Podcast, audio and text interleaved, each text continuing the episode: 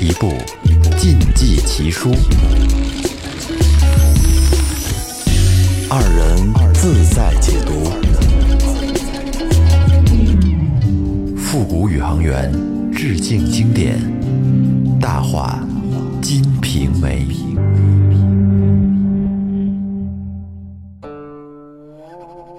红薯卷窗纱，睡起半秃罗袂。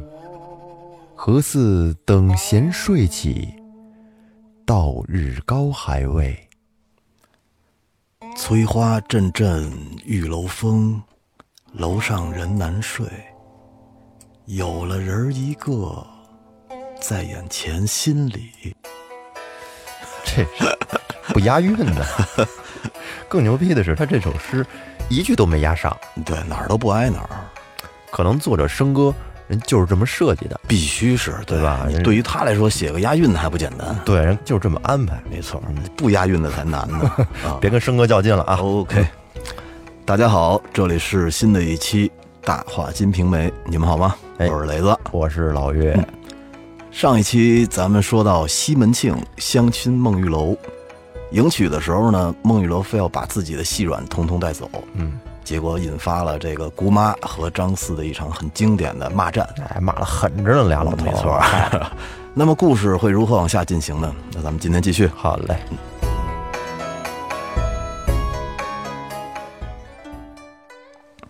话说西门庆自从迎娶了孟玉楼在家，嗯这新婚燕尔如胶似漆，哎，蜜月啊，对，嗯这结婚的事儿忙活完了，其实也该清闲清闲了吧？嗯，不行，嗯，这还还更重要的事儿，还有什么事儿啊？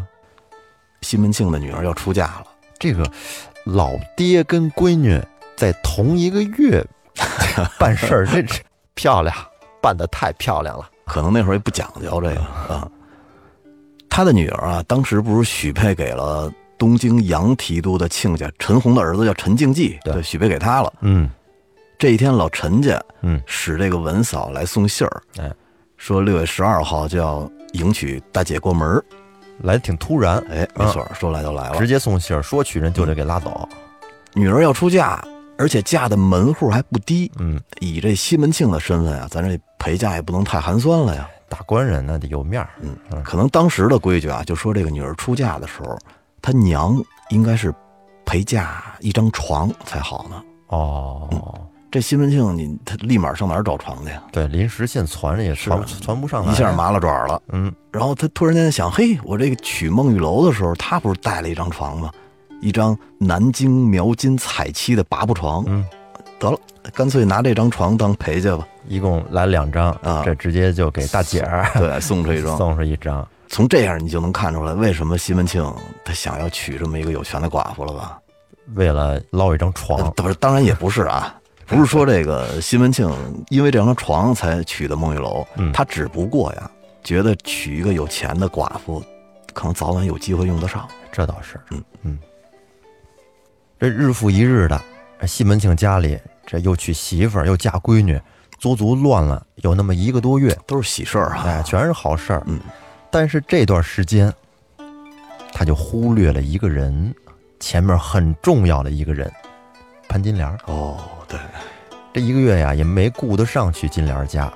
你想想，这金莲儿这身体呀，刚被打开了新世界的大门，是吧？刚知道了啊，原来生活是如此的美妙。嗯，同时自己老爷们儿也让自己给弄死了，这相当于背水一战，等于我的世界只有你了。对对对，哎，结果西门庆不去了。啊，给人晒在那儿了，真是这给金莲想的 呀！哎呀，每天啊就倚着门儿跟那儿望眼欲穿，嗯就朝着西门庆家的方向跟那儿瞧，什么时候来呀？快他妈得抑郁症了。然后左等不来，右等不来，他就去找王婆，嗯让王婆帮他去找找大官人去，是吧？你给我们撮合的这事儿，帮人帮到底呀、带个信儿去，哎，后来这王婆就帮着金莲儿哎去找西门庆去。嗯到了西门庆家门口，那看门的小厮他知道这个王婆是金莲儿让他来嗯的，来找大官人，哎也也不搭理他。 哎但是金莲儿她催得紧呢，见王婆无功而返，哎呀，还是着急，然后又让武大的这个小女儿莹儿去街上找去。猴急猴急的，这就叫你说那么一个小姑娘，她上哪儿找西门庆去？啊是啊吧？她只能说是跑西门庆家那大门口，嗯哎，跟那门口那边儿上啊藏起来，跟那儿张望，看看要是能碰上呢就最好。窥探窥探，哎，但是肯定是碰不上啊。找着他也不敢说话呀。对呀、啊，结果莹儿回到家来之后，这潘金莲就不高兴了。这王干娘找不着就罢了，你也找不着，你凭什么找不着啊？我拿王干娘没招儿，我还能拿你没招儿啊？ 金莲儿这一口唾沫可就啐到莹儿脸上了，骂她没用，然后还让莹儿跟那儿跪着，跟那儿反思，不给她饭吃这。见着怂人压不住火，真是的，啊 给莹儿饿到中午，嗯这会儿正值三伏天儿，大热天的嗯，金莲儿也热，哎然后吩咐莹儿烧开水啊，要洗澡。你知道我其实印象最深的就是以前那老版的《水浒》里边嗯那潘金莲洗澡，嗯那雪白的后背，嗯，是一块玉似的。 这洗完了之后，又跟莹儿俩人儿包了一笼屉的肉馅儿饺子，想等着西门庆来吃。但是大热天儿的，我估计等西门庆来了得早换。臭啊！嗯金莲身上只穿了一件薄纱短衫，嗯，她歪在二楼的窗边的这个小凳上，哎，一双玉腿搭在了边上一个小榻子上面，然后看着远方。这会儿一阵微风吹过，肩上的薄纱滑落到了她的小臂上。嘿，啊这场景，一个独守空房的寂寞小少妇小，少妇的哼，盼不见西门庆来，就嘟嘟囔囔的骂了几句“负心贼”，嗯，百无聊赖，用纤手向脚上脱下来那两只红色的绣花鞋，试着打一个相思挂。那咱说一下什么是相思挂，嗯很简单，就是把脚上的鞋脱下来，然后往地上一扔，看这两只鞋的朝向，嗯，用这个方法来判断西门庆是不是能过来。哦，我以为丫把鞋扔地下，楼底下老头儿就上来了， 找其实这就是一个古代很简单的一个小占卜方法吧。嗯因为古代的男人啊，对这个女人的脚有一种恋脚癖，因此练足癖，对恋足癖，因此呢，穿在女人脚上的鞋啊，被当做可以展现这个夫妻关系的巫术的一种灵物，由恋足而转到恋鞋，所以说呢，这恋鞋就成了这个恋女足的一种畸形的替代。嗯，用鞋占卜可以唤起远在外面的男人的性记忆或者冲动，从而可以回到女人身边。他的意思就是那个鞋可以通灵哈，对，但是这管用不管用咱不知道是一啊个。媒介相当哎于，，估计是一个自娱自乐的一种心理安慰吧。啊对，自己瞎弄着玩儿呗啊，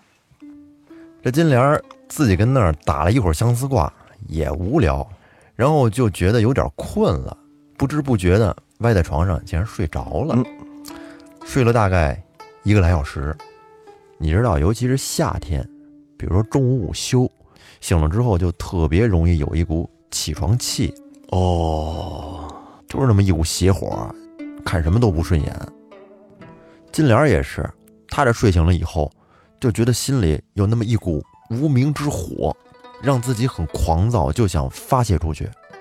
这会儿正好莹儿走过来，问金莲儿娘，水热了，您现在要洗洗吗？：“那饺子蒸没蒸熟啊？拿上来我看看。”莹儿赶紧到厨房里边儿，把这个饺子拿上来。金莲儿用手一数，发现不对。她原来这一屉做了是三十个饺子，嗯但是呢，翻来覆去的只有二十九个做个饭也这么精细啊？啊！这数这可丁可卯的，嗯，她就问这个莹儿：“哎，不对，这饺子怎么就二十九个呀？那个去哪儿了？”娘，呃，我没看见呀、只怕是娘数错了吧？放屁！我亲自数了三遍，三十个饺子，这是要等你爹来吃的。你是不是偷偷吃了一个？没有，嗯没有，娘，我没偷吃啊，我没偷吃。没偷吃，你这个淫妇奴才，你是不是犯了贪吃病了？我看你啊，就是打心眼里想吃这饺子。你看我不好好教训教训你！金莲边说着，便把莹儿的衣服给扒了去。扒了衣服，然后拿那个马鞭子照着莹儿身上，啪啪啪，抽了得有二三十下。这把莹儿疼的呀，就跟杀猪一般的叫。娘，娘，我我没吃，不不是我吃娘娘。你妈了的，这金莲儿太狠了，孙子的，真他妈缺德！让我去惩罚他吧，我要让他跪地求饶。对待一个孩子下得去手吗？要不这就是所谓的得后娘手里了，就这德行。真是在对待莹儿这方面太不是个东西了。金莲儿接着问他：“你承不承认？你要不承认，你看我不打你一百下！”金莲儿这句话，嗯，真是把莹儿给吓住了，害怕打打了，嗯怕了，然后说娘，娘别别打了，是我太饿了，我我偷吃了一个，娘别打了。：“你偷吃了，你偷吃了，为什么赖我错说？我看你就是个进监牢的祸根淫妇。你那死爹在的时候，你就总给我学舌告状，我看你现在上哪儿告去？还在我跟前儿装神弄鬼，你看我不把你这小淫妇的腿打折了！够厉害的，他妈狠啊！金莲打了一会儿，这儿自己打的有点累了，嗯这才不打停手，让莹儿穿上衣服，放她起来，吩咐她在旁边扇扇子。我去，不爱打就行了。莹儿在旁边伺候着潘金莲，给她扇了一会儿扇子，不行，这金莲还是不解气，觉得这火还没撒完，还得再过过瘾，然后嘴里就说：“贼淫妇，你把脸凑过来，你让我掐你这脸皮两下子。”这他妈也不知道谁是淫妇，我哎呦去！不掐两下子就觉得这股火还是我下不去。啊老觉得人家说贼淫妇应该是说自己呢。这莹儿啊，还真听话，嗯真把脸给凑上去，然后金莲儿就用那个指甲啊掐着那小肉皮儿，给他使劲的掐了两道血口子，这才饶了他。小孩可人疼，哎呀，嗯太他妈狠了！折腾了半天，嗯金莲走到这个梳妆台前，重新的开始化妆了啊。嗯化完妆呢，她到门帘底下站着，靠着那个门框往外看。你说也是杠着的，嗯，正好看见戴安夹着一个毡包，骑着马，从这个金莲的门口路过。哎，这看到希望了。夫人叫住他，问他去哪儿，因为戴安啊，经常是西门庆的小跟班儿嘛，嗯，经常路过这个潘金莲他们家，西门庆经常带着他，嗯，去买东西，不时候对不也都都都带着？就是他俩比较熟一点儿，哎是吧？哎，戴安，你干嘛去啊呀、那俺俺爹俺爹让我去守备府里送点东西，来来，你进来，我问你点事儿。你爹最近跟家干什么呢？这么长时间也不见个人影儿，他是不是又续上其他好看的姐妹了？呃俺爹俺爹没续上姐妹，只是这几日家中有事儿忙，不得脱身来看六姨。瞎说，就算是家中有事儿，那也不至于一忙一个多月呀。这音信儿也不送一个，我看他就是没把我放在心上。你跟我说说，他有什么事儿啊？这小厮啊，只是捂着嘴跟那儿笑，什么也 不说啊。这金莲看见戴安跟那儿捂着嘴笑，他就觉得这里肯定他妈有事儿。我跟哎你说，有猫腻，对，然后就急了，呃赶紧紧着就问说：“这个你快点告诉我有什么事儿啊？六姨，呃这里有事儿就是有事儿，六姨就别再追问了。好你个小油嘴儿，你要不告诉我，我就恨你一辈子。呃那我我我对六姨说，六姨可千万别跟爹说，是我跟你说的啊。你赶紧告诉我，我肯定不跟他说。然后戴安就把这一个月来发生的这些乱七八糟的事儿，嗯，就从头至尾的跟金莲说了一遍，什么有娶孟玉楼啊，什么西门大姐出嫁呀，其实主要是娶孟玉楼这事儿。把底儿都给撂了。哎，金莲不听则已，听完之后啊，这个眼泪珠就顺着这个香腮滚落下来。哎哭上鼻子了，还哭了！打他妈莹儿时候丫怎么不哭啊？ 六姨，要知道你这么小心眼儿，我才不跟你说呢。戴安，你是不知道，我跟你爹之前是那么的恩爱，如今他怎么说不要我，就不要我了呢？六姨，你先别哭，爹这几天就要过生日了，你呀，你写几个字儿，我替你捎过去给爹看看，爹看了这些字儿，必然会来找你啊。哎，你个小家伙还挺聪明的，那太好了，那就麻烦你，务必到时候把爹请过来。回头啊，我给你做双好鞋，我这儿也想等他来给他祝寿呢。他要是不来，那就怪你这小油嘴儿。说完，金莲儿让莹儿把桌上蒸好的那个饺子装了一碟儿给戴安吃，嗯然后她呢走进房里边儿，取过来一张信纸，用这个毛笔写了一首《寄生草》，哎，你说这金莲儿啊还会会写写字儿啊，还挺有才。那会以儿前对以前学过，以前说女子无才便是德嘛，他这嗯要我没德 呢啊有没德才就有才才华。 这个词儿是这么写的：嗯，将奴这知心话，付花间寄予他。想当初，结下青丝发，门儿已变帘儿下，受了些没打弄的担惊怕。你今果是负了奴心，不来还我香罗帕。惦记着给送手绢儿来呢。哎，这个信就是这么写的。嗯，写完了信，哎，装到信封里边儿，交给戴安说：“戴安，这信你一定要转交给爹，等他生日的时候，千万让他过来，奴在这儿等着。”